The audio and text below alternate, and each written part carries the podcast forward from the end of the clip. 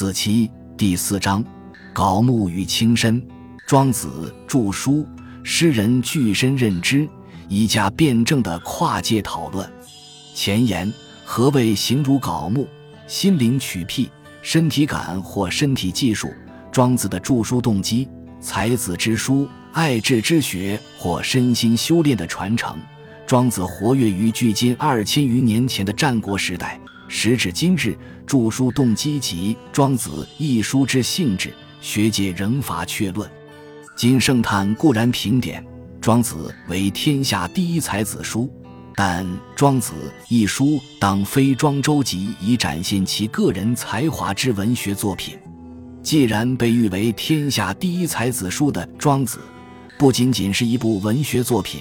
那么，是否可归属于希腊哲学传统中出于爱智的兴趣而以纯粹之理性推演着成的哲学经典？事实上，先秦诸子不仅代表当时社会精英在哲学体系、文化理论上的建构，同时更吸收、含纳并发展先民对自然、社会生活的种种理解与认知。从现代职业分工的观点来看。先秦的知识分子，所谓低士，其思想来源不仅多元，且往往奠基于当时人民对整个人文世界与自然世界的认识与关注。我们可大胆地说，先秦诸子在哲学上的建构，往往不是出自纯粹爱智的兴趣，而是有浓厚的现实关怀。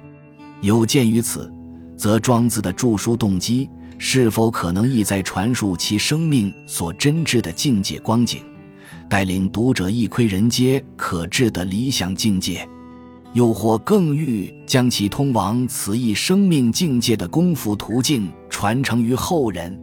然唯有在确认《庄子》书中确实涵括身心技术的前提下，使能确立此书的功夫传承性质；亦唯有在此前提成立的情况下。以专家与生手的研究向度出发，探究《庄子》书中身心技术的命题，方得开展。